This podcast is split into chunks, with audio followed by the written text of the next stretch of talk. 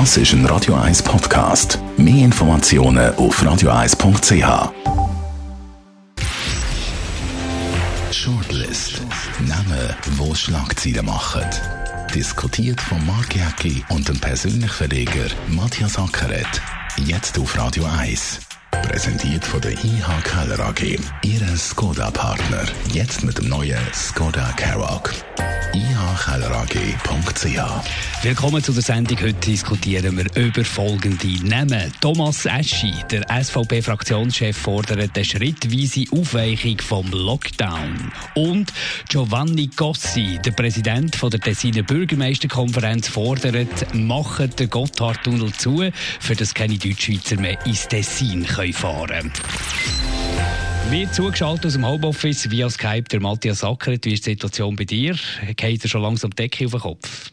Nein, heute geht es eigentlich. Äh, aber ich hatte zwei, drei Telefone heute mit Leuten, die das Gefühl haben, das geht wirklich alles auf den Kopf. Also, je schöner das Wetter wird, das ist ein bisschen der Widerspruch im Ganzen, äh, desto mehr will man rausgehen und äh, desto problematischer wird es. Also, ich kann mir vorstellen, das nächste Wochenende ist bestimmend. Wenn viele Leute draußen sind, dann wird es am Schluss eine Ausgangssperre geben und das wollen wir ja alle nicht. Ich habe gestern mit jemandem aus Italien telefoniert. Das ist ein Horror. Da kannst du nicht einmal fünf Minuten auf die Straße, ohne die Polizei kommt. Also ich glaube, wenn man das kann vermeiden kann, dann wäre es gut. Und der Hilferuf aus dem Tessin, ich habe es vorher gesagt, der Präsident von der Tessiner Bürgermeisterkonferenz, der im Blick fordert, machen den Gotthardtunnel zu. Selbstverständlich auch der Gotthardpass als allgemein, dass die Deutschschweizer nicht in Tessin fahren können. Ostern steht bevor. Also das tönt dramatisch. Die Spitäler sind offenbar ausgelastet und man hat wirklich Panik, dass jetzt da noch mehr passiert im Tessin unter den Hilferuf.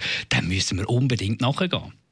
Ja, unbedingt. Und ich meine, das Interessante ist ja, vor drei Wochen hat man das Gefühl gehabt, Tessiner äh, haben keine Beziehung mehr zur Deutschschweiz. Sie fühlen sich von der Deutschschweiz irgendwie verloren oder verraten oder weiß Gott was. Und jetzt ist eine umgekehrte Situation, wie in diesen Zeiten, dass die Tessiner sagen, nein, kommen nicht zu uns. Aber sogar der Tessiner Fremdenverkehrsverband hat äh, so Banner geschaltet, so Spots geschaltet auf Facebook, wo er sagt, bleiben die heim. Das hat es ja weltweit noch nie gegeben. Ja, man muss sich das, das mal vorstellen, dass der Tourismusverband ja, sagt, kommen nicht zu uns. Das ja absurdum, oder? Nein, aber es zeigt natürlich die Ernsthaftigkeit von der ganzen Sache. Und wir haben irgendwie zwei Ebenen, oder? Wir haben das normale Leben, wo wir jetzt eben, wir sind im Homeoffice, man geht auf die Straße raus, äh, schönes Wetter, man, man nimmt ja eigentlich den Find der Virus gar nicht richtig wahr. Man sieht ihn nicht, man schmeckt ihn nicht, man kennt vielleicht nicht einmal jemanden, der betroffen ist. Und dann hat man natürlich die andere Seite, eben von den Spitälern oder die Situation in Italien oder im Tessin oder in Spanien. Und dass man diese beiden Ebenen in Einklang bringt, das ist schon relativ schwierig. Es hat natürlich auch viele Deutschschweizer, die dort irgendeine Ferienwohnung haben, oder? Und die sind natürlich schon starke Versuchung zu sagen, du, wir bleiben ja dort in dieser Ferienwohnung, wir gehen trotzdem ab. Aber das ist jetzt natürlich einerseits ein Spiel mit dem Schicksal von anderen und andererseits bringt man sich da natürlich auch selber in Gefahr. Haben die Leute äh, begriffen, um was es geht? Ja, vom Kopf her haben sie es begriffen, aber vom Bauch her nicht. Also ich bin gestern auch durch Wiedeker. Jetzt kann man fragen, warum ist der auch in Wiedeker? Es sind auch viele Leute rumgelaufen. Also, je, man hat irgendwie den Eindruck, wenn irgendein schönes Wetter ist und irgendwo, irgendwie auch die Dramatik von der ganzen Geschichte hat ja ein bisschen abgeflacht, dann gehen die Leute einfach raus. Das ist im Frühling halt der ganze Hang, den man hat. Ja, und ich begreife Tessiner. Ich meine, Tessiner müssen sich jetzt schützen und auch wenn jemand dort runterfährt und wenn er auch nur in sein Häuschen geht, er hat ja gleich irgendwo einen Kontakt mit jemand anderem. Kann ja in der Autobahnraststätte sein, wenn er irgendein Coca-Cola kauft. Also, ich begreife jetzt in dieser Situation, dass man konsequent muss sein und sagen, nein, jetzt kommt niemand dort runter. Wie, weißt, äh, äh, die Alternative? der Virus ist längere Zeit da und es geht in Sommer rein, die Wirtschaft kracht völlig zusammen. Das kann ja nicht im Interesse von uns allen sein. Das ist doch das, was wir auch wahrnehmen in unserem Talkradio, das wir jeden Tag haben auf Radio 1, wo die Leute können anrufen können. Extrem viel KMUler, die anrufen und da wird die Stimmung von Tag zu Tag dramatischer. Also die Wirtschaft, auch bei uns, im Tessin selbstverständlich auch, die Wirtschaft die leidet so extrem, dass man so, sogar das Gefühl hat, irgendwie gibt es plötzlich irgendwie soziale Unruhe vielleicht ein bisschen dramatisiert, aber es geht so ein bisschen in die Richtung. Man hat das Gefühl, das Nächste, was die Leute machen, ist irgendetwas Dummes. Ja, also ich muss sagen, die Sendung, die ihr macht, die ist super. Also sage jetzt nicht einfach zum Schmeicheln, ist hochinteressant. Das habe ich jetzt auch festgestellt. Ich habe es gestern und heute gelesen, dass die Stimmung sich verschärft. Und ich begreife es auch. Wenn du eine kleine Firma hast und jetzt weißt du nicht, wenn du wieder kannst aufmachen Rechnungen laufen da, Miete, dann hast du Mitarbeiterinnen und Mitarbeiter, die entlöhnt werden müssen. Ich meine, klar, man kann Kurzarbeit machen, sind auch alle sehr äh, großzügig oder wird bewilligt in den meisten Fällen. Man kommt einen Kredit über, das geht relativ schnell, aber der muss ja auch irgendwann wieder zurückzahlen. Und wenn jetzt irgendein kleiner Coiffeurladen einen Kredit hat von 200.000 Franken, dann muss er also Menge Haar schneiden, dass er die 200.000 wieder drin hat. Also die, der Kredit ist eigentlich nur zum Überbrücken von der ganzen Situation. Ich begreife da und für die Wirtschaft ist das natürlich eine absolute Katastrophe. Auf der anderen Seite haben wir natürlich immer noch die Zahlen. Die einzige Hoffnung ist jetzt, wenn man sich bisschen durch die Zahlen durchmischt, dass in Italien jetzt ein leichter Stillstand ist, wenn man dieser Statistik kann glauben Aber das wäre immerhin ein Hoffnungsschimmer. Aber Stillstand in einer dramatischen Situation. Also ich meine, dort ja, ist schon Katastrophe ist da, oder? Ja, klar.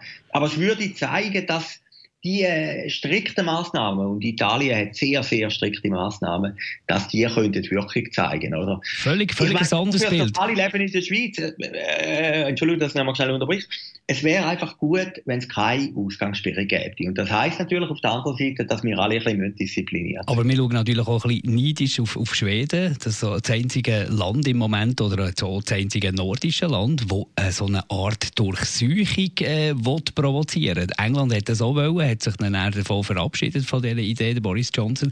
Aber jetzt in Schweden offenbar da ist alles noch offen. Da ist weniger äh, dramatisch mit, äh, mit äh, Zahlen von Leuten, die zusammenkommen dürfen. Also Schweden probiert es jetzt auf diese Tour und wenn die natürlich funktioniert, dann haben alle anderen verloren. Sonst hat natürlich Schweden verloren. Ja, klar, das ist ein Werbungsspiel. Aber auf der anderen Seite muss man sagen, Schweden ist auch am Rand von Europa. Wir sind ja direkt, also das Tessin. Ja gut, Schweden ist eingeklemmt zwischen ja. Norwegen und Finnland, also, und die ja, anderen ja, Länder dort machen nicht mit. mit wir sind ja gerade im Kern, oder? Also die Lombardei und das Tessin, das ist ja im Prinzip nur durch eine Grenze, und die Grenze ist relativ lang offen gewesen, äh, unterschieden, oder? Also wir sind jetzt mit in Europa innen. Also ich glaube, jedes Land muss seinen eigenen Weg finden. Ich finde jetzt den Weg, wo die Schweiz gegangen ist, eben zwischen strikt und ein bisschen leger, finde ich gar nicht so schlecht. Das ist so ein schweizerischer Weg. Man sucht irgendwie den Mittelweg.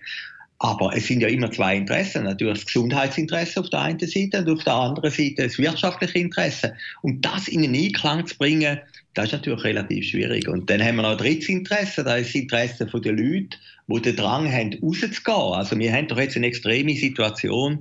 Es wird in dieser Zeit mehr Kinder geben, es wird mehr Scheidungen geben, es wird auch das ist tragisch, mehr Selbstmord geben, äh, mehr Verelendung, Vereinsamung, oder?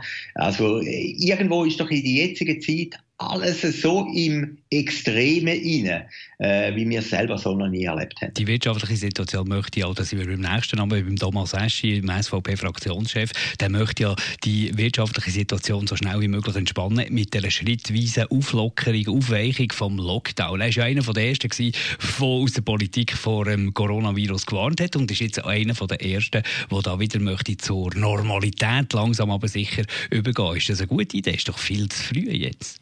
Ja gut, das geht ja glaube ich erst ab dem 19. April. Ich meine, das sind jetzt noch drei Wochen, oder?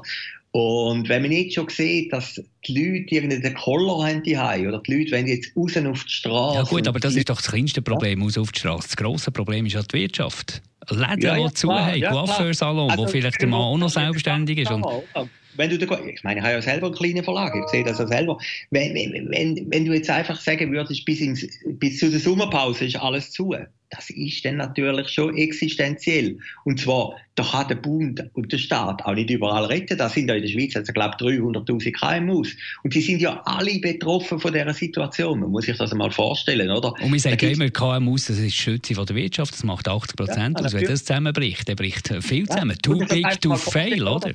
Ja. Jetzt sagt natürlich jeder, will Staatshilfe. Der Staat kann gar nicht so vielen Leuten helfen, wie im Moment Staatshilfe. Es sagt eben nicht jeder. Es sagt eben nicht jeder. Wir haben extrem viele Hörer, die anrufen und sagen, ich bin gelehrt worden, keine Schulden zu machen. Und selbst in dieser Situation jetzt haben die Leute Hemmschwellen, viele Leute Hemmschwellen auf die Bank gehen, äh, den Kredit zu holen. Ja, das habe ich auch gehört, oder? Das Problem ist ja einfach, schlussendlich musst ja du schauen, dass dein eigenes Unternehmen überlebt. Das ist ja das A und O von der ganzen Geschichte. Und wenn du die Möglichkeit hast, ist das edel, wenn man sagt, wir nehmen es nicht. Aber auf der anderen Seite, man muss ja schauen, dass man, wenn jetzt das bis irgendwie ins Umrien geht oder über die Sommerpause raus, wenn nichts mehr kommt, ich sehe das also im Verlagswesen, oder? Medien werden überall konsumiert. Also absolute Rekord. Schweizer Fernsehen hat alle Zahlen die sie seit dem Teleboy nie mehr hatten. Aber auf dem Werbemarkt kommt ja absolut nichts rein. Da habe ich jetzt mit dem Schweizer Fernsehen ein am wenigsten äh, bedauern. Dort, dort fließt der Kohle ja trotzdem, die stehen sich auf den Füßen um. Oder wir müssen die Privaten nehmen. Das ist doch die Situation. Und irgendwann muss ja wieder mal Geld reinkommen da würde ich jetzt sagen, da kann man auch Staatshilfe nehmen. Da hätte ich jetzt auch, oder habe ich auch kein Skrupel, das zu machen. Danke vielmals, Matthias Ackeret, für die Diskussion heute. Wir hören uns nächsten Donnerstag wieder. Der Matthias Ackeret, der Verleger vom Persönlich Verlag und mein Name ist Mark Jäcki. Shortlist mit dem Mark Jäcki und dem Matthias Ackeret. Zum Nachlesen und Abonnieren als Podcast auf radioeis.ch.